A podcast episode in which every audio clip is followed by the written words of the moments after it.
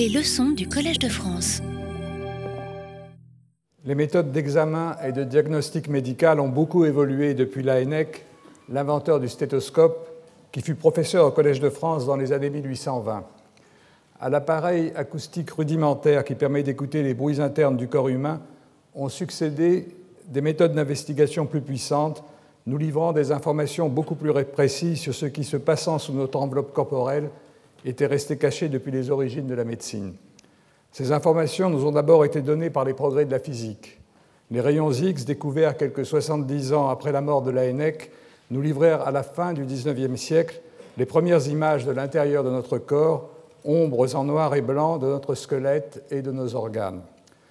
Malgré les progrès ainsi réalisés, on peut dire que jusqu'au milieu du siècle dernier, et même au-delà, les signaux exploités par les médecins pour établir leur diagnostic étaient relativement simples.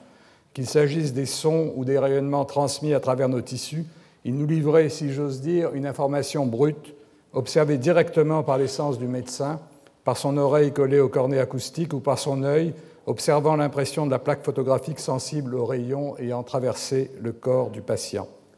C'était ensuite son cerveau, à son cerveau que le médecin devait faire appel pour interpréter ces signaux bruts, leur donner un sens et l'orienter vers un diagnostic et, si possible, un traitement. Avec l'avènement des ordinateurs et leur extraordinaire progression en capacité de mémoire et de calcul au cours des dernières 50 années, la situation a changé du tout au tout. La puissance de calcul des ordinateurs modernes a permis de traiter des signaux indirects, invisibles à l'œil et inaudibles à l'oreille, mais transportant une quantité d'informations gigantesques sur ce qui se passe à l'intérieur de notre corps. En interprétant les signaux des ondes ultrasonores que les appareils à échographie envoient à travers nos organes, ou encore ceux des radiations micro-ondes diffusées par les moments magnétiques des atomes dont nous sommes constitués, l'ordinateur crée des images d'une précision extraordinaire qui restituent dans les moindres détails l'intérieur de notre corps en deux ou trois dimensions. On peut dire que la physique, en nous ayant fait comprendre comment la matière dont nous sommes faits interagit avec des vibrations acoustiques ou des ondes électromagnétiques, nous a livré une information codée, non directement déchiffrable de ce qui se passe à l'intérieur de nous-mêmes, et c'est l'ordinateur qui nous a donné la clé permettant de décoder cette information pour la transformer en une donnée directement interprétable par le médecin. À cette première phase de l'âge informatique appliquée à la médecine en succède maintenant une autre, riche de possibilités nouvelles. Les images de notre corps reconstruites par les ordinateurs peuvent être stockées, analysées statistiquement, constituant une mémoire gigantesque dans laquelle les médecins peuvent venir chercher des informations pour traiter un patient particulier en comparant son dossier informatique à celui de la base des données ainsi constituée. À l'aide d'algorithmes puissants, les ordinateurs peuvent aussi simuler l'évolution dans le temps d'un organe, la façon dont il réagira à un traitement ou à une opération chirurgicale, en guidant parfois même en temps réel la progression de cette opération. Ainsi, d'instruments de décodage passif de l'information contenue dans les signaux physiques émis par notre corps, l'ordinateur devient maintenant un agent actif de l'interprétation de ces informations et de la décision du médecin. Il devient un véritable cerveau artificiel aidant le cerveau humain sans se substituer à lui, du moins je l'espère. La même évolution se produit dans d'autres domaines de la connaissance que l'on songe par exemple au progrès de l'imagerie en astronomie, qui nous permettent maintenant de remonter aux premiers instants de l'univers. Là encore, la physique ne serait que d'une faible utilité sans l'aide des moyens puissants de décodage et d'interprétation des signaux que nous fournit l'informatique moderne. En analysant, grâce à des ordinateurs puissants, les variations de la polarisation du rayonnement micro-ondes nous parvenant du fond de l'univers, un signal qui pour la physique n'est pas fondamentalement différent de ce que nous donne un appareil d'imagerie par résonance magnétique, l'IRM des médecins, des cosmologistes viennent d'annoncer qu'ils ont fait le diagnostic de l'existence d'ondes de gravitation primordiales omniprésentes dans l'univers de l'après-Big Bang. Les médias se sont fait il y a quelques semaines l'écho de ces travaux qui confirmeraient l'existence de ces ondes prédites par Einstein il y a 100 ans et l'hypothèse de la phase d'inflation de l'univers primordial avancée par les théoriciens il y a une trentaine d'années. On peut dire que les antennes des radiotélescopes modernes, couplées à de puissants ordinateurs, sont à la lunette de Galilée ce qu'un appareil à IRM est au stéthoscope de Laennec. L'ordinateur a démultiplié dans des proportions encore inimaginables il y a quelques années la puissance de nos appareils de diagnostic, qu'il s'agisse de médecine ou d'astrophysique. Nous devons ces progrès en imagerie aux ordinateurs, bien sûr, mais surtout à ceux qui savent les exploiter les programmer et inventer les algorithmes sur lesquels il travaille.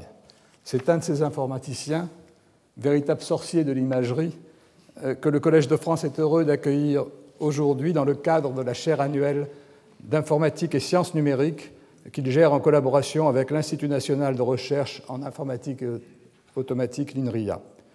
Nicolas Arias, vous avez étudié à l'École des mines de Saint-Étienne, à l'Université de Californie à Los Angeles et à l'Université Paris-Sud, où vous avez obtenu votre thèse d'État en 1988. Vous êtes directeur de recherche de classe exceptionnelle à l'INRIA, à Sophia Antipolis, où vous animez une équipe de recherche spécialisée dans l'analyse et la simulation des images médicales numériques. Vous avez été chercheur invité au MIT et à Harvard, ainsi qu'à l'École centrale de Paris et dans plusieurs universités françaises. Vos recherches portent sur l'analyse automatisée des images médicales et sur la construction de modèles numériques personnalisés du patient destinés à assister la médecine et la chirurgie. Vous êtes l'un des pionniers de ce domaine de recherche et votre travail a été reconnu par de nombreuses distinctions et de nombreux prix. Vous avez toujours cherché à valoriser vos travaux et à les traduire dans des applications immédiatement utiles aux médecins. En attestent vos collaborations actives avec trois instituts hospitalo-universitaires à Strasbourg, à Bordeaux et à la Pitié-Salpêtrière à Paris. Je suis sûr qu'un public nombreux viendra suivre votre enseignement sur les progrès extraordinaires que l'informatique a fait faire à l'imagerie médicale au cours des dernières années. Et je vous donne maintenant la parole pour la leçon inaugurale de votre chaire annuelle intitulée Des images médicales aux patients numériques. Merci. Merci.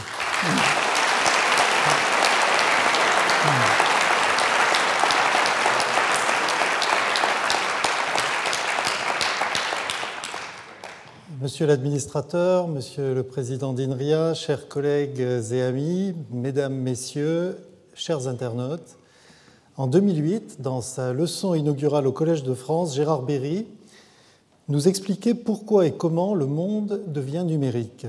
Il y évoquait déjà l'impact croissant de l'informatique en médecine, notamment à travers les développements les plus récents de l'imagerie. Aujourd'hui, c'est pour moi un immense honneur d'être invité dans ce lieu prestigieux à la suite de mes brillants prédécesseurs à la chaire d'informatique et sciences numériques pour y présenter certaines des recherches les plus avancées en imagerie médicale computationnelle. Ce jeune champ de recherche, à la croisée de l'informatique et de la médecine, vise notamment à construire un modèle numérique du patient pour assister le médecin et le chirurgien.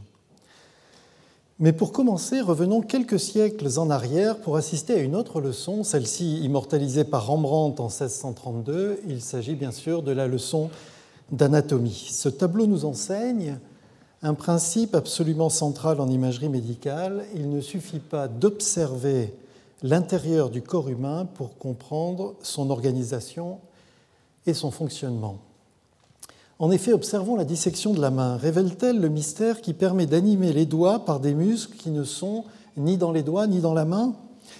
Pour lever le mystère, il faut dépasser la simple observation, il faut concevoir un modèle et il faut le projeter sur l'image. C'est un modèle biomécanique du bras et de la main déjà dessiné par Léonard de Vinci qui permet de découvrir comment la contraction de muscles situés sur l'avant-bras crée les forces mécaniques sur les tendons de la main qui entraînent à distance le mouvement de nos phalanges.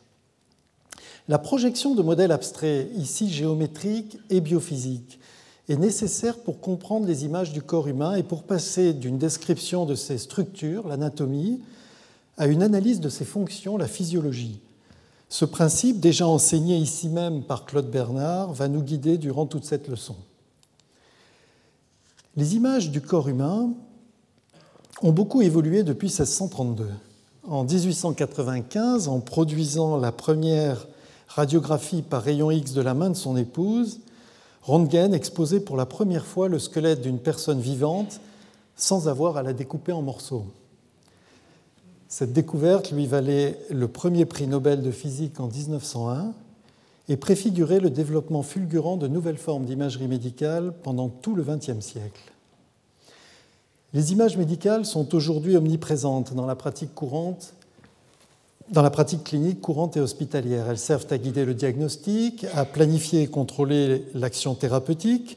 Outre les radiographies, quatre grandes modalités d'imagerie sont couramment utilisées à l'hôpital le scanner ou tomodensitomètre par rayon X, l'imagerie par résonance magnétique, l'échographie et les images de scintigraphie, ici une tomographie par émission de positons. Les images produites par ces quatre modalités sont volumiques, c'est-à-dire qu'elles fournissent en chaque point du corps humain des informations qui sont mesurées dans un petit élément de volume qu'on appelle le voxel pour volume element et qui est l'extension volumique du pixel qui veut dire picture element. Ces informations sont structurelles ou fonctionnelles. Le scanner mesure une densité d'absorption au rayon X, tandis que l'IRM mesure une fonction qui est liée à la structure locale des protons qui composent nos molécules d'eau. L'échographie, une fonction qui est liée à la vitesse du son dans les tissus. Et enfin, les scintigraphies, la densité d'un traceur radioactif qui est injecté dans le corps. Le monde de l'IRM est d'une richesse absolument fascinante. Ainsi, l'IRM anatomique, nous le savons, révèle dans le cerveau la matière blanche, la matière grise et diverses formes de lésions. Avec un produit de contraste, l'IRM angiographique révèle les principaux vaisseaux et peut révéler également des anomalies de perfusion. L'IRM de diffusion, dont il sera beaucoup question au cours de cet euh, exposé, euh, mesure le parcours moyen des molécules d'eau pendant une unité de temps et révèle les principaux faisceaux de fibres, soit dans le, soit dans le cerveau, soit dans les muscles. Enfin, l'IRM spectroscopique permet d'analyser le métabolisme local, tandis que l'IRM fonctionnel révèle de façon indirecte les régions actives de notre cerveau. Alors il existe encore d'autres modalités d'imagerie du corps humain et de nouvelles modalités d'imagerie émergent régulièrement. Et pour éviter un inventaire à la préfère, je citerai seulement l'élastographie dont Mathias Fink nous a parlé ici et qui permet de mesurer l'élasticité des tissus, diverses formes d'imagerie microscopique in vivo, nous y reviendrons, ainsi que diverses formes d'imagerie des champs électriques et magnétiques produits par des organes comme le cœur et le cerveau. La plupart des images médicales sont très volumineuses. L'imagerie anatomique d'un organe, voire du corps entier, peut contenir plusieurs centaines de millions de voxels qui sont stockés dans d'immenses tableaux de nombres. La quantité d'informations explose littéralement lorsque plusieurs images sont acquises sur un même patient pour exploiter euh, leur complémentarité, ou bien lorsqu'on utilise des images espacées dans le temps pour suivre une évolution. Il s'agit alors d'images 4D, trois dimensions spatiales et une dimension temporelle.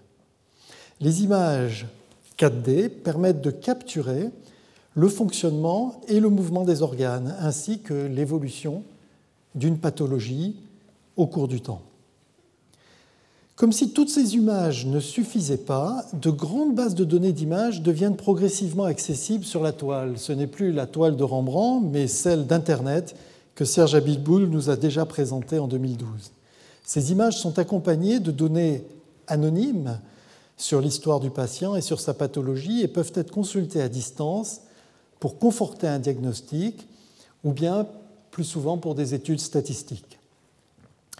Face à ce déluge d'images, face à leur complexité, l'informatique et les sciences numériques sont appelées à la rescousse pour extraire l'information cliniquement pertinente, puis pour la traiter dans un cadre unifié. Et ce cadre unifié, c'est celui du patient numérique. Alors ce patient numérique, au centre dans ce carré rouge, on trouve un ensemble de modèles computationnels du corps humain. De quoi s'agit-il? Ces modèles computationnels sont une combinaison de données numériques et d'algorithmes qui simulent in silico, c'est-à-dire par ordinateur, l'anatomie et la physiologie d'un certain nombre de tissus et d'organes du corps humain. Ces algorithmes s'appuient eux-mêmes sur des modèles. Ce sont des modèles mathématiques, biologiques, physiques, chimiques, du vivant à différentes échelles spatiales et temporelles. Les modèles computationnels dépendent de paramètres. Utilisés avec un jeu de paramètres standard, les modèles sont génériques. Ils décrivent et simulent la forme et la fonction moyenne des organes dans une population.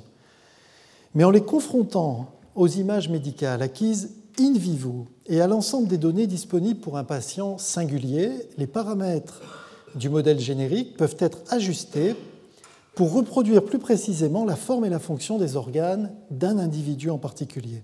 On passe alors d'un modèle computationnel générique à un modèle computationnel personnalisé. Et comme dans la toile de Rembrandt, Le modèle computationnel personnalisé peut être projeté dans les images pour faciliter leur interprétation et donc assister le diagnostic. Le modèle personnalisé permet aussi d'assister le pronostic en simulant par exemple l'évolution d'une pathologie, puis d'assister l'action thérapeutique en planifiant, en simulant une intervention, voire même en la contrôlant à l'aide d'images péropératoires.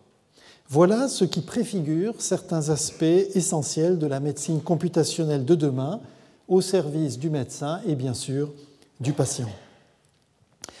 La salle d'intervention du futur, ici à l'IHU de Strasbourg, dirigée par Jacques Maresco, est une illustration de cette vision. Les images préopératoires servent à construire le modèle numérique et personnalisé du patient, qui permet de planifier et de simuler des interventions avec, par exemple, des outils de réalité virtuelle. Pendant l'intervention, qui peut être robotisée, les images péropératoires sont combinées aux images préopératoires grâce aux outils de réalité augmentée pour aider le praticien, qui peut être chirurgien, endoscopiste ou radiologue, à ajuster ses instruments dans le corps du patient. Voici quelques illustrations de la réalité augmentée. Ici, le patient est rendu virtuellement transparent pour guider une intervention de chirurgie mini-invasive robotisée. Les modèles des organes sont superposés sur le patient avant, d'introduire les bras du robot. La réalité augmentée est à nouveau utilisée pendant la télémanipulation du robot pour guider au mieux les gestes du chirurgien. Voici enfin quelques illustrations de la réalité virtuelle. Ici en haut de l'écran, un des premiers prototypes permettant de simuler des gestes de chirurgie laparoscopique sur un foie virtuel, avec un retour à la fois visuel et haptique, c'est-à-dire un retour d'effort, ici. Et ici au centre de l'écran, un prototype permettant euh, de s'entraîner à l'embolisation d'un anévrisme par voie endovasculaire ou ici en bas de l'écran, un système pour se former à la délicate chirurgie de la cataracte de l'œil. En préparant cette leçon inaugurale et les cours qui vont suivre, je me suis demandé comment présenter au Collège de France les fondations algorithmiques, mathématiques et biophysiques de cette science des images médicales en train de se faire.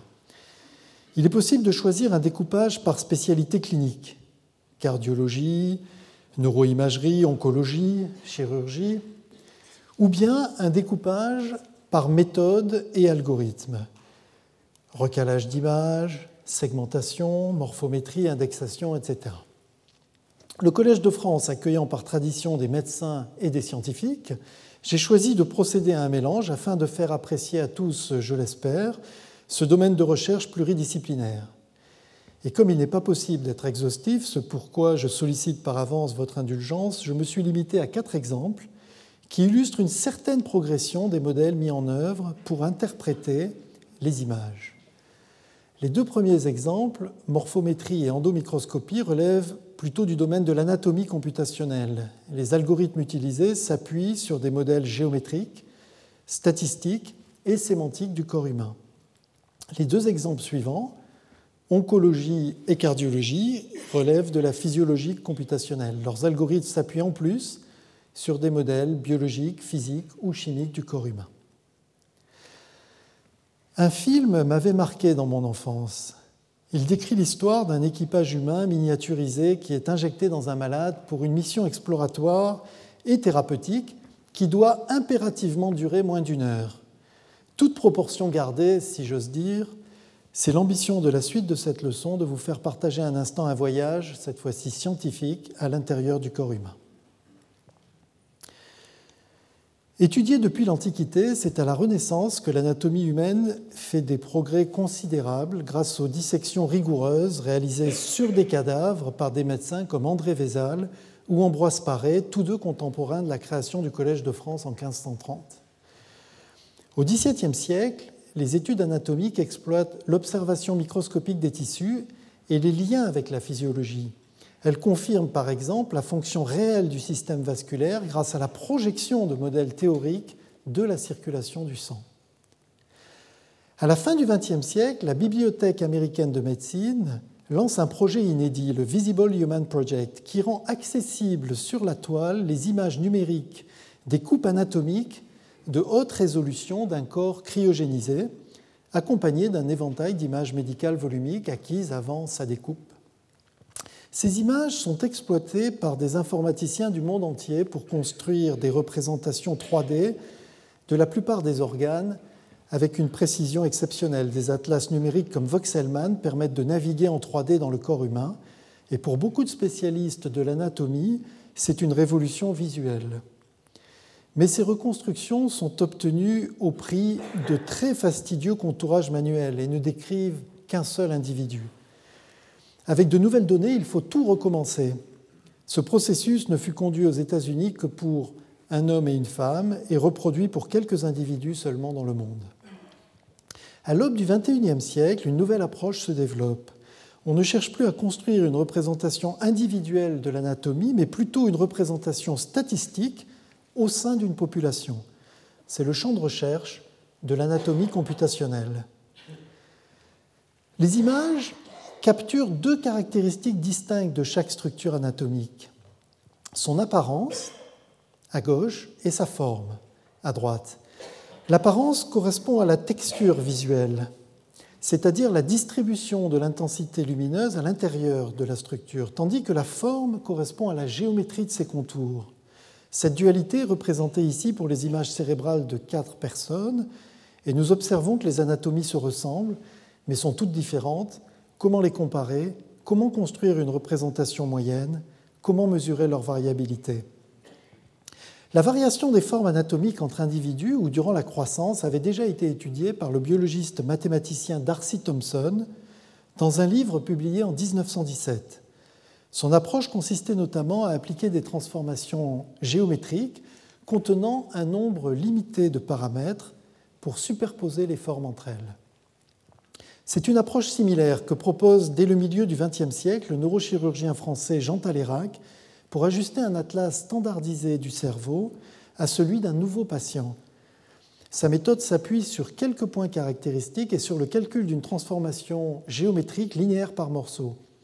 C'est un des premiers référentiels permettant de se repérer automatiquement dans le cerveau. Les approches modernes de la morphométrie computationnelle suivent cette piste et l'amplifient avec de puissants outils algorithmiques et mathématiques appliqués à de grandes bases de données d'images. Une approche typique consiste à extraire dans les images des singularités anatomiques décrites par des primitives géométriques. Les voici. Ce sont des repères, des lignes, des tenseurs de diffusion. Puis ces singularités sont mises en correspondance entre individus par recalage d'images. Il devient alors possible de calculer une représentation statistique à la fois des formes et des apparences. Cette tâche est difficile à cause de la forte complexité algorithmique du problème de mise en correspondance des primitives géométriques entre individus. Et une autre difficulté est que formes et déformations ne sont en général pas décrites dans des espaces vectoriels, mais dans des variétés géométriques. Et les opérations classiques de calcul d'une moyenne et d'une variance doivent être redéfinies. Ainsi, sur cet exemple, à la surface de la Terre, qui est approximée ici par une sphère qui est une variété géométrique de dimension 2, la position moyenne des villes rouges n'est pas définie par leur barycentre euclidien, qui serait d'ailleurs enfoui profondément sous la surface de la Terre, mais par un point bleu sur la sphère qui minimise un critère de distance géodésique calculé le long de chemins minimaux. Plus généralement, la géométrie riemannienne fournit un cadre rigoureux au calcul statistique dans une variété de dimensions quelconques en introduisant les outils mathématiques qui permettent en chaque point de passer de la variété à son espace tangent et réciproquement, et qui permettent de définir des distances géodésiques sur la variété, ceci dans des espaces dont la dimension varie de quelques unités, 3 pour les rotations, 6 pour les tenseurs de diffusion et les déplacements rigides, à une infinité de, dimensions pour certaines classes de déformation, notamment les difféomorphismes. Des algorithmes efficaces permettent alors de moyenner rigoureusement une population d'images ou de formes et de quantifier leur variabilité par des mesures de covariance bien définies. Les métriques riemanniennes sont très utilisées pour calculer dans les IRM de diffusion, en particulier pour améliorer les images originales et pour reconstruire les principaux faisceaux de fibres et établir ainsi des cartes de connectivité cérébrale. Nous voyons ici un atlas de connectivité cérébrale contenant des millions de faisceaux de fibres calculés au centre neurospin de Saclay. Et ici, l'illustration d'une étude statistique cherchant à confirmer des différences de connectivité dans le cerveau de patients souffrant du syndrome de Gilles de la Tourette par rapport à des contrôles. Le cadre de la géométrie riemannienne est utilisé ici pour calculer la variabilité du cortex cérébral à partir d'une centaine d'images IRM de la tête. Les primitives géométriques utilisées sont des lignes définies par les sillons du cortex, et cette étude a confirmé et surtout permis de quantifier des résultats qui étaient connus de façon plus qualitative par les neuroanatomistes. Elle a également été appliquée à d'autres images et à d'autres organes. Les applications d'un atlas numérique sont nombreuses. À l'IHU de la Pitié-Salpêtrière, un atlas des noyaux gris centraux est ajusté à l'IRM des patients parkinsoniens pour guider l'implantation d'électrodes de stimulation électrique au centre du cerveau. Des atlas anatomiques peuvent être utilisés en radiothérapie pour exclure les régions à risque de l'irradiation. Dans chaque cas, une représentation de l'anatomie est superposée dans l'image du patient pour guider l'intervention, un peu comme une carte routière que l'on superpose sur une image aérienne pour mieux l'interpréter. L'anatomie computationnelle ne se limite pas à l'étude du cerveau. Ici, la construction d'un atlas statistique des ventricules cardiaques construit à partir d'images de résonance magnétique anatomique et de diffusion. Ces images de diffusion permettent de quantifier la structure spatiale des fibres cardiaques dont la géométrie très particulière joue un rôle essentiel dans l'activité électrique et mécanique du cœur. Nous y reviendrons tout à l'heure. Les exemples précédents s'attachaient à des populations de forme 3D statiques, acquises à un instant particulier. Or, un enjeu actuel de l'anatomie computationnelle est de modéliser des populations de forme dynamiques qui évoluent avec le temps. Pour l'illustrer, considérons le suivi de patients atteints de la maladie d'Alzheimer. Cette maladie, initialement décrite par le médecin Alois Alzheimer en 1906, est aujourd'hui un enjeu de santé publique. La prévalence dans les pays développés augmente fortement avec l'âge et atteint 20% au-dessus de 80 ans. Il y aurait en France plus de 860 000 malades et en l'absence de traitement efficace, ce chiffre pourrait atteindre 2 millions en 2020. Or, la maladie d'Alzheimer est caractérisée par un processus de dégénérescence du cerveau qui entraîne une perte de neurones et de synapses. Cette perte entraîne une atrophie accélérée de certaines régions qui sont visibles dans l'IRM. La mesure précise de l'atrophie est délicate car l'atrophie moyenne n'est que de quelques pourcents par an et la différence entre l'atrophie due au vieillissement normal que nous subissons tous et l'atrophie due à la maladie est subtile. Or, quantifier automatiquement l'atrophie du cerveau peut contribuer à mesurer objectivement l'efficacité de nouveaux médicaments et aussi à tester ces médicaments plus tôt dans le cours de la maladie. Pour cela, de nombreuses équipes dans le monde développent des algorithmes de traitement d'images spécifiques et s'appuient notamment sur de grandes bases de données accessibles sur la toile, ADNI aux États-Unis et plus récemment CATI en France, coordonnées par le CEA et l'UPMC. Parmi les approches actuellement prometteuses pour le calcul de l'atrophie, celle-ci est fondée sur le recalage d'images. On considère deux images acquises à plusieurs mois d'intervalle sur la même personne. On recherche une transformation très régulière et inversible, un difféomorphisme, pour déformer continuellement la première image vers la seconde. Le problème peut être posé comme l'optimisation d'une énergie composée de deux termes. Le premier terme, que l'on voit ici, mesure une ressemblance entre l'image déformée et l'image cible. Cette ressemblance atteint son maximum lorsque les deux images ont exactement les mêmes intensités en chaque voxel. Un second terme mesure la régularité de la transformation géométrique. L'optimum d'énergie correspond ainsi à un compromis entre d'une part la ressemblance souhaitée entre l'image déformée et l'image cible, et d'autre part l'ampleur de la déformation nécessaire pour obtenir cette ressemblance. Le paramétrage du difféomorphisme joue un rôle important dans la qualité et le réalisme de la déformation obtenue. Les difféomorphismes sont généralement paramétrés par le champ des vitesses tangentes aux trajectoires des déformations. Et l'algorithme de recalage des démons difféomorphes se limite à des champs de vitesse stationnaires et procède par itérations successives. Ces démons font référence aux démons de Maxwell, bien connus des physiciens, mais qui sont placés ici en chaque voxel d'une image pour la déformer à chaque itération de l'algorithme dans la direction qui optimise le critère d'énergie. Nous voyons ici sur un exemple de recalage, euh, un exemple de recalage entre les images acquises sur une patiente à 4 ans d'intervalle. L'algorithme de recalage permet ici de reconstituer une évolution très régulière de l'image du cerveau sur toute cette durée. Comme la transformation géométrique est très régulière, il est possible de calculer ses dérivés puis de calculer l'atrophie apparente d'une région du cerveau en intégrant des opérateurs différentiels adéquats.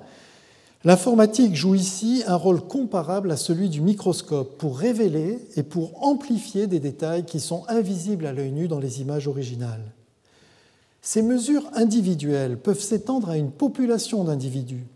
Pour cela, il faut transporter les champs de vitesse dans un référentiel commun, par exemple un atlas moyen du cerveau, on peut alors extrapoler les évolutions capturées sur un intervalle de temps limité.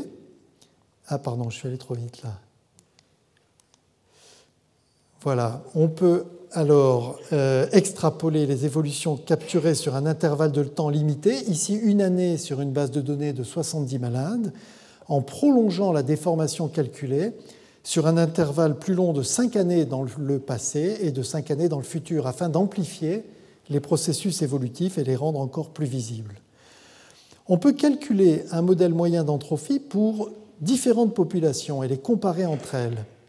On détecte ici des différences statistiquement significatives entre l'évolution du cerveau de deux populations de participants qui répondent différemment à un marqueur biologique, ici le peptide bêta-amyloïde 1,42. Ces travaux sont encore très préliminaires. Il s'agit dans l'esprit des présentations du Collège de France de recherches en train de se faire. Ils permettent néanmoins d'imaginer les futurs outils informatiques à la disposition des centres de neuroimagerie, d'une part pour le diagnostic et le suivi individuel des patients, et d'autre part pour tester à plus grande échelle l'effet de nouveaux médicaments.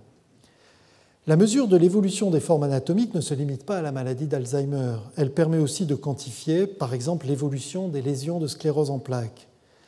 Avec des méthodes plus sophistiquées qui impliquent des courants mathématiques, il est possible de mesurer l'évolution morphologique du cerveau pendant la première enfance pour détecter précocement d'éventuelles anomalies liées à l'autisme, par exemple. En cardiologie, toujours avec des courants mathématiques, on peut modéliser l'évolution morphologique du ventricule droit chez des enfants souffrant d'une tétralogie de Fallot, qui est une maladie génétique, afin de guider dans le futur le moment opportun d'une intervention chirurgicale. Alors nous venons d'évoquer le fait que l'analyse informatique des images joue un rôle comparable à celui du microscope. Mais pourquoi ne pas introduire directement un microscope au sein du corps humain? C'est exactement ce que proposent les dispositifs d'endomicroscopie, une invention industrialisée par l'entreprise française Monakea Technologies, dirigée par Sacha Loiseau, qui permet de visualiser avec une résolution de l'ordre du micron les cellules vivantes dans notre corps. Cette prouesse technique est réalisée en injectant la lumière d'un laser dans une sonde flexible au bout de laquelle un dispositif optique permet d'acquérir une coupe optique des tissus à une profondeur typique de quelques dizaines de microns. La sonde, pourtant constituée de plusieurs dizaines de milliers de fibres optiques individuelles, est suffisamment fine, entre moins d'un millimètre et quelques millimètres de diamètre, pour être introduite dans le canal opérateur d'un endoscope ou même dans une aiguille, et pour observer pendant la procédure clinique l'architecture cellulaire des tissus à la fréquence d'environ 12 images par seconde. la réalité des images endomicroscopiques atteint presque la fiction du voyage fantastique. Elle permet d'observer les cellules du tube digestif, des canaux biliaires, du pancréas, des bronches et de leurs alvéoles, de la vessie, etc. On peut observer la microcirculation et voir les globules rouges se faufiler dans des capillaires à peine plus larges qu'eux. Ces nouvelles biopsies optiques autorisent un diagnostic immédiat pendant l'intervention sans nécessiter l'envoi d'un échantillon de tissu au laboratoire d'anatomopathologie. Mais pour confier l'analyse d'images microscopiques au gastro-entérologue pendant une endoscopie ou au chirurgien pendant une intervention au bloc opératoire, il faut aider le praticien à interpréter ces nouvelles images.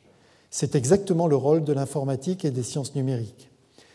Tout d'abord, pour améliorer en temps réel les images brutes acquises par la sonde optique, en supprimant la trame discrète créée par le faisceau de fibre optique et en prolongeant l'image grâce à des algorithmes d'interpolation sophistiqués, puis en corrigeant en permanence les principales distorsions géométriques ainsi que les fluctuations de l'intensité au sein des fibres. Tous ces algorithmes s'appuient sur une modélisation fine de la physique du processus d'acquisition. Une seconde forme d'amélioration est fournie par un algorithme de construction de mosaïques. Une séquence d'images est acquise en faisant glisser la sonde sur une large zone de tissu à analyser. L'algorithme détecte les zones communes entre les images et optimise une mosaïque globale en faisant appel à la géométrie riemannienne dans un espace de déformation admissible. Le résultat permet d'augmenter le champ de vue tout en préservant, voire même en augmentant la résolution originale des images. C'est le phénomène de super-résolution numérique. Les grandes mosaïques ainsi reconstruites peuvent rassembler des milliers d'images et couvrir des zones de tissu de taille suffisante pour être visibles dans les modalités d'imagerie macroscopique comme l'IRM ou le scanner, et c'est une piste prometteuse pour fusionner dans le futur des images multi-échelles. Enfin, une troisième forme d'amélioration est d'ordre sémantique et correspond à l'idée d'atlas intelligent. On abandonne la recherche d'une représentation moyenne de chaque classe d'images, on prend le parti de conserver toutes les images d'une base de données avec leur interprétation fournie par des experts. Du coup, en présence d'une nouvelle image à interpréter, un algorithme explore l'atlas intelligent pour y retrouver les images les plus similaires et bénéficier des interprétations associées. Un peu comme un atlas papier qu'on ouvrirait automatiquement à la bonne page. Afin de pouvoir comparer les images automatiquement, les images sont indexées par une signature numérique composée à partir d'un ensemble de mots visuels. Ce sont des vecteurs de nombres qui caractérisent en différents points de l'image la distribution locale de l'intensité. Ces mots doivent posséder la propriété d'être invariants par certaines transformations de l'image, en particulier celles qui ne modifient pas son interprétation clinique, les translations, les rotations, une variation infime de l'intensité, éventuellement un changement d'échelle modéré. La ressemblance entre deux images peut alors être mesurée efficacement grâce à une distance calculée entre leurs signatures. Lorsque la distance est faible, les deux images sont visuellement similaires, leur interprétation clinique est probablement voisine. Ici, les images de la base de données les plus proches de l'image de la requête correspondent toutes à des polypes bénins. C'est également le diagnostic porté sur l'image de la requête. La donnée d'une mesure de ressemblance visuelle entre images permet de projeter la base de données dans un nouvel espace, la variété des images, dans laquelle les distances sont liées à la ressemblance. Voici une projection de la base d'images de polypes du côlon sur une telle variété en dimension 2. Les points bleus correspondent à des polypes bénins, les points rouges à des polypes malins. On observe que certaines régions ne contiennent qu'une seule classe de polypes. Une telle représentation peut être utilisée pour découvrir des structures a priori inconnues dans de grandes bases de données d'images et pour mieux guider la classification. Les atlas intelligents ne sont aujourd'hui en général que des prototypes de recherche, mais des produits cliniques devraient voir le jour prochainement. L'accélération constante de la vitesse de calcul des ordinateurs, la baisse régulière du coût de leur mémoire, l'accès toujours plus rapide aux réseaux de données planétaires devraient entraîner la généralisation des atlas intelligents à de nombreuses formes d'images médicales, notamment en neuroimagerie, où les recherches sont très avancées. Jusqu'à ce point de l'exposé, les modèles utilisés pour analyser les images ont été principalement de nature géométrique, statistique ou sémantique. Ils ont permis de capturer l'apparence, la forme et le nom des structures anatomiques. Pour appréhender la physiologie des organes, d'autres modèles doivent être introduits de nature biologique ou physico-chimique. C'est ce que nous allons découvrir dans les deux exemples suivants qui traitent de l'oncologie puis de la cardiologie computationnelle. Considérons les tumeurs cérébrales et plus précisément les gliomes qui sont leurs formes majoritaires. Contrairement à la maladie d'Alzheimer, la fréquence des gliomes est beaucoup plus faible, mais cette maladie touche des personnes plus jeunes. Les gliomes sont la troisième cause de décès chez les jeunes adultes le second cancer chez l'enfant après la leucémie. Les gliomes sont visibles dans les images cérébrales, en particulier dans l'IRM, où diverses séquences révèlent le centre de la tumeur, qui contient éventuellement un cœur nécrosé en vert, une région proliférante en périphérie immédiate, que vous voyez en orange, souvent riche en nouveaux vaisseaux, ainsi que la zone de l'édème, qui est contourée en rouge et qui s'étend autour de la tumeur, qui peut contenir des cellules tumorales infiltrantes. La modélisation informatique cherche à quantifier l'évolution passée du gliome entre deux examens, puis à extrapoler spatialement l'infiltration courante au-delà de sa frontière visible dans le dernier examen, et enfin à prédire l'évolution future, ceci pour mieux personnaliser à la fois le diagnostic et la thérapie en fonction de la dynamique propre à chaque patient. Or, les processus biologiques à l'œuvre dans la formation et la progression des tumeurs sont extrêmement complexes. Ils font l'objet de nombreux travaux de modélisation en biomathématiques, depuis l'échelle moléculaire, gènes, protéines, enzymes, jusqu'à l'échelle microscopique, et ensuite de l'échelle microscopique des cellules jusqu'à l'échelle macroscopique de l'organe. Dans cette dernière gamme d'échelles, qui correspond aux échelles spatiales de l'imagerie médicale, la tumeur se développe pendant une première phase de croissance dite avasculaire, puis les besoins en nutriments des cellules tumorales déclenchent la formation de nouveaux vaisseaux autour de la tumeur, révélés dans l'IRM par l'injection d'un produit de contraste, c'est l'angiogénèse, et ces nouveaux vaisseaux accompagne alors la phase de croissance vascularisée de la tumeur, généralement macroscopique. À cette échelle macroscopique, un modèle computationnel de gliome comprend au moins trois composantes couplées entre elles. Une première composante géométrique qui décrit à partir de l'IRM du patient la forme des principales structures anatomiques du cerveau. Une seconde composante biomécanique qui décrit les lois de comportement des tissus afin de simuler la déformation du cerveau créée par la progression de la tumeur. Et enfin, une troisième composante physiopathologique qui, à l'échelle de l'IRM, est décrite généralement par l'évolution dans chaque voxel d'une densité de cellules tumorales, une densité représentée ici par une variable C.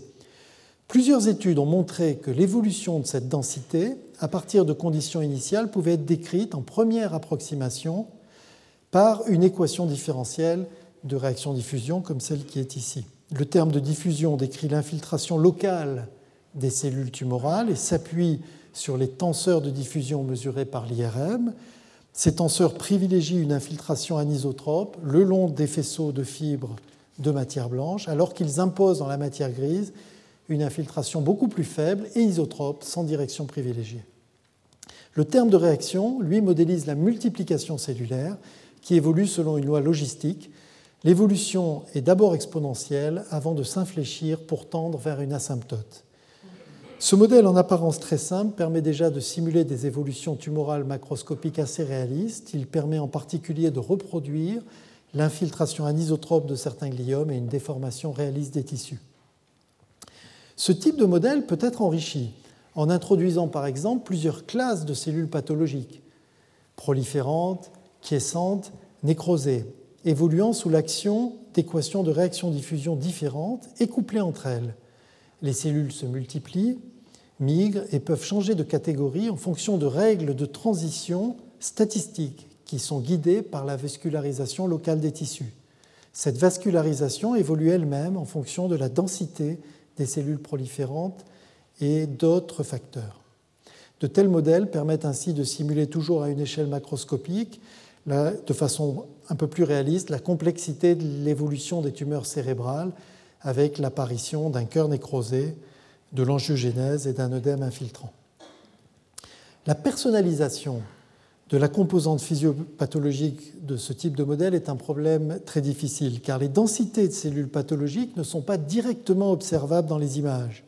Il faut recourir à des observations indirectes. Par exemple, l'évolution temporelle de la frontière visible de la tumeur entre deux examens espacés dans le temps, ici de 7 mois, et supposer que cette frontière visible correspond à une surface d'isodensité tumorale. Lorsque le modèle est correctement personnalisé, il permet de prédire une évolution future sur plusieurs mois. Ici un exemple où, la prédiction est faite sur six mois supplémentaires. On voit sur cet exemple que la prédiction est plutôt réaliste et qu'elle a privilégié une infiltration le long des faisceaux de fibres de matière blanche qui étaient mesurés par l'IRM de diffusion.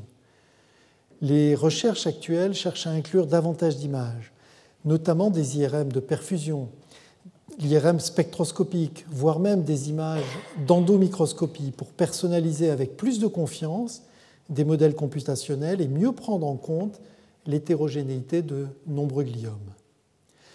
Sous certaines hypothèses, le modèle personnalisé permet également de prédire l'infiltration courante de la tumeur au-delà de sa frontière visible. Des études sont en cours, notamment ici à Boston, pour évaluer l'utilisation des modèles précédents dans des protocoles de radiothérapie afin d'optimiser spatialement l'irradiation des tissus en fonction de la densité prédite des cellules tumorales. On pourrait passer ainsi d'un protocole de dosimétrie standard qui inclut une marge de sécurité constante de l'ordre de 2 cm autour de la partie visible de la tumeur, comme on le voit à gauche, un protocole plus personnalisé au centre, prenant en compte l'infiltration anisotrope prédite par le modèle. D'autres travaux ne se limitent pas au gliome et modélisent aussi d'autres formes de thérapie, la chimiothérapie, la chirurgie, la thermothérapie. On, utilise, on illustre ici la modélisation de l'ablation par radiofréquence d'une tumeur hépatique. Cette intervention se pratique en insérant une aiguille au cœur de la tumeur. La position optimale de l'aiguille, la durée de l'intervention dépendent des transports thermiques qui sont influencés fortement par le réseau vasculaire hépatique propre à chaque patient. Ils sont ici modélisés grâce à l'imagerie préopératoire et à la mécanique des fluides computationnels. Une fois validés, de tels modèles pourraient aider le praticien à préparer son intervention puis à la contrôler en temps réel en comparant les résultats de la simulation à la réalité. Ces informations pourront être superposées sur les images du patient et permettre de passer ainsi d'une réalité augmentée purement anatomique à une réalité augmentée physiologique. Que peut-on faire de plus avec un modèle computationnel de tumeur? Eh bien, on peut également simuler des images virtuelles dont on peut faire varier les paramètres physiopathologiques à volonté. Les images simulées peuvent être utilisés pour entraîner ensuite des algorithmes d'apprentissage statistique. Ces algorithmes d'apprentissage statistique cherchent à établir des relations statistiques entre les images observées et les paramètres sous-jacents. Or, pour que ces algorithmes d'apprentissage soient efficaces, il faut les entraîner sur de très grandes bases d'images, ce qui est extrêmement coûteux sur des données réelles puisqu'il faut qu'un expert évalue sur chaque image les paramètres inconnus. La simulation permet de lever une partie de ces difficultés. Il reste ensuite à transposer les résultats de l'apprentissage virtuel à des images réelles, et ceci a été réalisé avec succès en vision par ordinateur pour reconnaître, par exemple, la position et les gestes d'une personne en face de caméra à partir de millions d'images de synthèse simulées grâce à un modèle computationnel d'humanoïdes articulés. C'est le succès de la Kinect de Microsoft. Des algorithmes similaires sont utilisés par cette jeune pousse INRIA qui permet aux chirurgiens de manipuler sans contact les images médicales de son patient au bloc opératoire. Dans un cadre similaire, des centaines de tumeurs virtuelles ont été simulées pour créer des images de synthèse pour différentes séquences IRM. Nous voyons ici les séquences T2 flair et T1 plus gadolinium. Ces séquences sont utilisées conjointement pour entraîner des algorithmes d'apprentissage statistique à prédire la densité des cellules tumorales, représentées en vert ici, d'abord sur de nouvelles images de synthèse, puis sur des images réelles avec des résultats prometteurs. Cette approche peut se généraliser à d'autres modèles. Nous voyons ici deux séquences d'images cardiaques, l'une est réelle et l'autre est simulée, pour suivre exactement le mouvement créé par un modèle computationnel du cœur. En faisant varier les paramètres biophysiques de ce modèle cardiaque, on peut ainsi créer un nombre illimité de séquences d'images pour entraîner des algorithmes d'apprentissage statistique en cardiologie. Cet exemple est une bonne transition pour aborder la dernière illustration de cette leçon inaugurale avec les avancées récentes de la cardiologie computationnelle.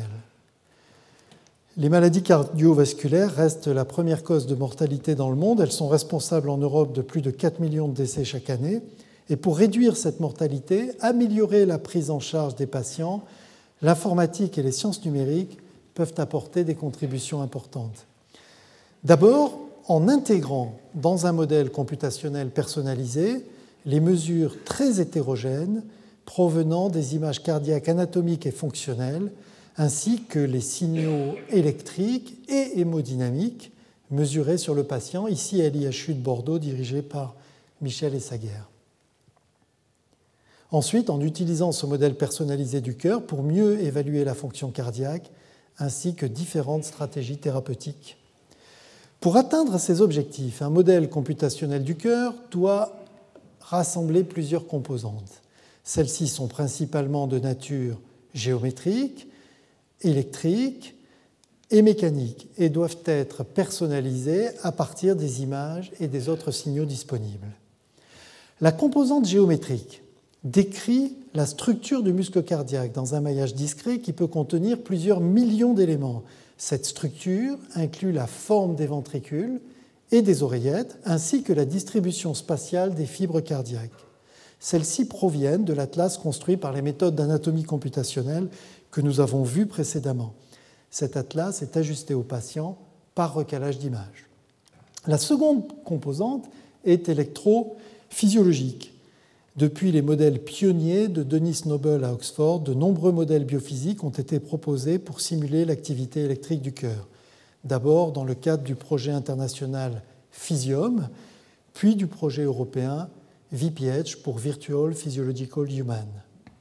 Mais seuls peuvent être personnalisés des modèles macroscopiques dont les échelles spatiales et temporelles sont compatibles avec celles des images et des signaux disponibles. C'est le cas de ce modèle qui décrit l'évolution d'un potentiel d'action macroscopique par un système réduit d'équations différentielles, à nouveau de réaction-diffusion. Ces équations intègrent dans chaque élément de volume les effets combinés des courants transmembranaires des ions sodium, calcium et potassium qui évoluent avec des dynamiques temporelles propres. La direction des fibres cardiaques est bien prise en compte par une matrice de diffusion qui favorise une propagation des ondes de dépolarisation dans la direction des fibres cardiaques. Ce modèle contient un nombre raisonnable de paramètres et peut être personnalisé efficacement par des algorithmes d'optimisation.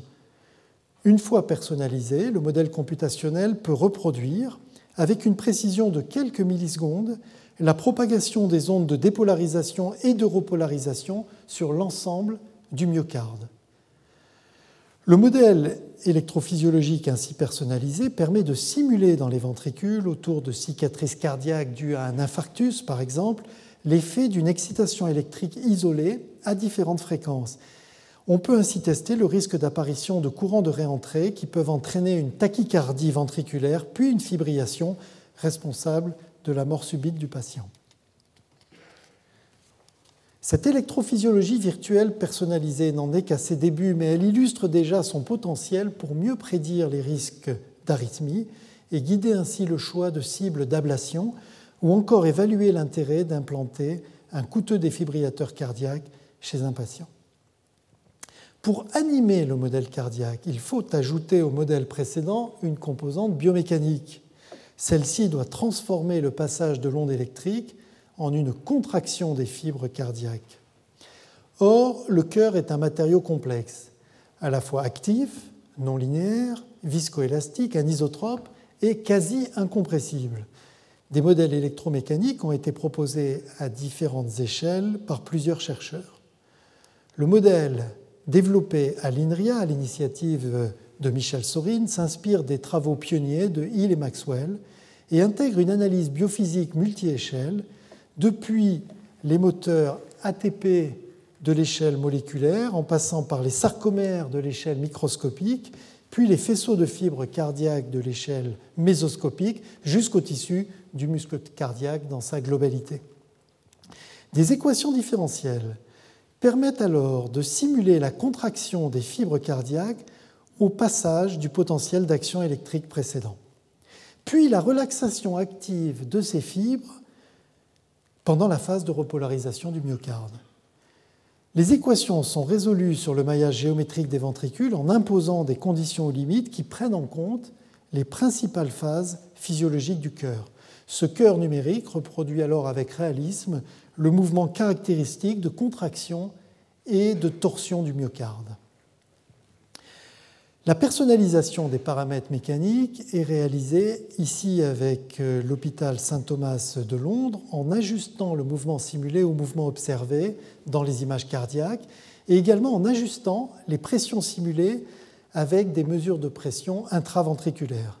C'est un problème délicat car le nombre de paramètres mécaniques augmente rapidement si on autorise leur variation spatiale, ce qui est souhaitable pour détecter des pathologies. Sa résolution fait appel à des méthodes très avancées d'automatique non linéaire et d'assimilation de données.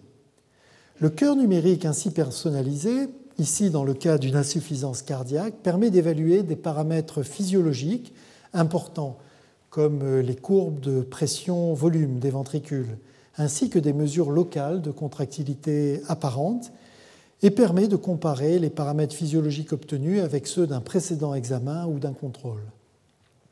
Le cœur numérique permet également de simuler certaines formes de thérapie, comme la resynchronisation des ventricules avec un stimulateur cardiaque. Ici, les images du cœur d'une patiente souffrant d'un bloc de branche gauche qui provoque une contraction asynchrone des deux ventricules. Le modèle computationnel est personnalisé à partir des images, des signaux électriques et des pressions intraventriculaires. Les cicatrices cardiaques révélées par l'imagerie avec un produit de contraste sont prises en compte. Puis on simule l'effet d'un stimulateur cardiaque biventriculaire qui resynchronise l'activité électrique des deux ventricules. Ceci permet de prédire le bénéfice attendu pour la patiente, ici l'amélioration significative de la dérivée de la pression intraventriculaire et de son maximum, qui est un bon indicateur de la fonction cardiaque. L'enjeu clinique est important car on estime aujourd'hui qu'environ 30% des patients auxquels on implante un stimulateur biventriculaire ne répondent pas au traitement. La simulation permettra probablement dans le futur de réduire ce taux d'échec par une meilleure sélection des patients, une optimisation de l'implantation et des réglages de ces stimulateurs. Ces premiers résultats sont encourageants, mais ne sont pas encore transposables à une grande échelle, car la personnalisation des modèles requiert encore des mesures trop invasives de pression et d'électrophysiologie à l'intérieur des ventricules. Celles-ci devront à terme être remplacées par des mesures non invasives, par exemple une simple tension cardiaque et des courants thoraciques mesurés par une veste d'électrode. La prise en compte du réseau vasculaire et du métabolisme cardiaque viendra raffiner le cœur numérique, ainsi que la prise en compte plus fine des interactions entre le sang et les tissus. Des prototypes de tels modèles sont en cours de développement dans plusieurs laboratoires académiques et industriels et pourraient conduire à une utilisation clinique dans les prochaines années. D'ailleurs, certains modèles computationnels font déjà l'objet d'essais cliniques à une large échelle. Ainsi, une jeune pousse de l'Université de Stanford simule les écoulements sanguins personnalisés dans des vaisseaux coronaires reconstruits à partir des images scanners du patient. Le logiciel prédit avec suffisamment de précision la diminution de la pression le long des artères coronaires, une donnée essentielle pour planifier l'implantation d'une prothèse vasculaire, c'est-à-dire un stent, au niveau d'un rétrécissement coronaire, c'est-à-dire une sténose. Cette mesure virtuelle de la pression permet d'éviter au patient une mesure réelle et invasive par un cathéter endovasculaire, un geste qui comporte des risques importants. C'est donc un vrai bénéfice pour le patient.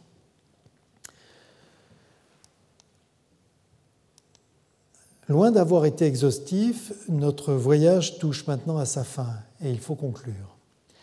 De la toile de Rembrandt à celle d'Internet, des images médicales aux patients numériques, cet exposé nous a permis d'entrevoir, je l'espère, comment l'informatique et les sciences numériques pouvaient contribuer au progrès de la médecine et notamment accompagner le passage d'une médecine normalisée et réactive à cette médecine plus personnalisée, plus prédictive, plus préventive que Elias Zeroni avait évoquée dans sa leçon inaugurale en 2011. Les progrès de la recherche sur le patient numérique reposent en grande partie sur des avancées algorithmiques et mathématiques en traitement d'image. Dans les progrès de la modélisation computationnelle de l'anatomie et de la physiologie du corps humain, et dans les méthodes et algorithmes de personnalisation des modèles à partir de mesures. Plus largement, les progrès de la recherche en médecine computationnelle s'appuient sur un triangle vertueux dont chaque sommet est important. Le premier sommet désigne une recherche académique pluridisciplinaire qui associe informatique et sciences numériques avec d'autres sciences, les mathématiques, la biologie, la physique, la chimie. Le second sommet associe un partenariat clinique qui est indispensable pour résoudre des problèmes médicaux pertinents et valider les solutions proposées. Enfin, le troisième sommet associe souvent un partenariat industriel incontournable pour transformer les produits de laboratoire en produits homologués, les prototypes de laboratoire en produits homologués. Les frontières entre ces trois mondes ne sont pas étanches, leurs interactions sont riches d'enseignements et fertiles en innovation. La recherche en imagerie médicale computationnelle et en intervention assistée par ordinateur, qui inclut la robotique médicale, est portée par une jeune communauté internationale de chercheurs. La conférence MICAI, créée en 1998, rassemble maintenant chaque année sur un continent différent plus de 1000 participants, dont une forte proportion de doctorants. La plupart de ces doctorants trouvent après leur thèse un emploi académique ou industriel dans ce domaine de recherche et certains d'entre eux participent régulièrement à la création ou au développement de jeunes entreprises. Les cours à venir, ainsi que les séminaires, approfondiront les fondations algorithmiques, mathématiques et biophysiques de ce domaine de recherche en plein essor, tout en illustrant son caractère pluridisciplinaire et ses avancées les plus récentes. On y retrouvera des scientifiques et des médecins de spécialités variées au chevet du patient numérique, qui nous présenteront notamment la chirurgie, la cardiologie, la neuroimagerie du futur à l'ère du patient numérique, et les liens entre phénotype, fonction et génotique, la mesure du cerveau numérique, les thérapies guidées par l'image, les enjeux de l'endomicroscopie, l'état de l'art en réalité augmentée et en simulation. Le colloque de clôture du 24 juin prolongera et élargira encore l'ensemble des séminaires en introduisant notamment les modèles biophysiques pour l'imagerie du cancer, l'apprentissage statistique en imagerie, l'évolution du cerveau chez le jeune enfant, la physiologie computationnelle à toutes les échelles, les neurosciences statistiques computationnelles et diverses formes d'intervention guidées par l'image. Pour terminer, je souhaite remercier l'Assemblée des professeurs du collège pour l'immense honneur de m'avoir élu à cette chaire annuelle et tout particulièrement Gérard Berry qui a proposé ma candidature. Je souhaite également remercier la direction d'INRIA pour son soutien, notamment son président Michel Cosnard, et son directeur général associé Antoine Petit. Je souhaite à cette occasion saluer la mémoire de Gilles Kahn, ancien président d'IREA, qui avait déjà encouragé le développement de l'informatique dans les sciences du vivant. Je remercie également tous les conférenciers qui ont accepté d'intervenir lors des séminaires et du colloque à venir. Parmi eux, certains ont joué un rôle éminent dans mon parcours scientifique, notamment mon directeur de thèse, Olivier Faugeras, ainsi que le professeur Mike Brady ici présents. Je les remercie tout particulièrement. Je souhaite également remercier tous les membres de mon équipe de recherche, en particulier tous les doctorants avec lesquels j'ai eu et j'ai toujours le plaisir de travailler. Plusieurs sont devenus des collaborateurs très proches, de brillants chercheurs et des amis. Je remercie également chaleureusement tous nos collaborateurs académiques, cliniques et industriels en France et à l'étranger. Certains sont dans cette salle. Je remercie enfin mes amis ainsi que ma famille, notamment mon épouse et mes enfants, ainsi que mon frère et mes parents ici présents, et je vous remercie pour votre attention.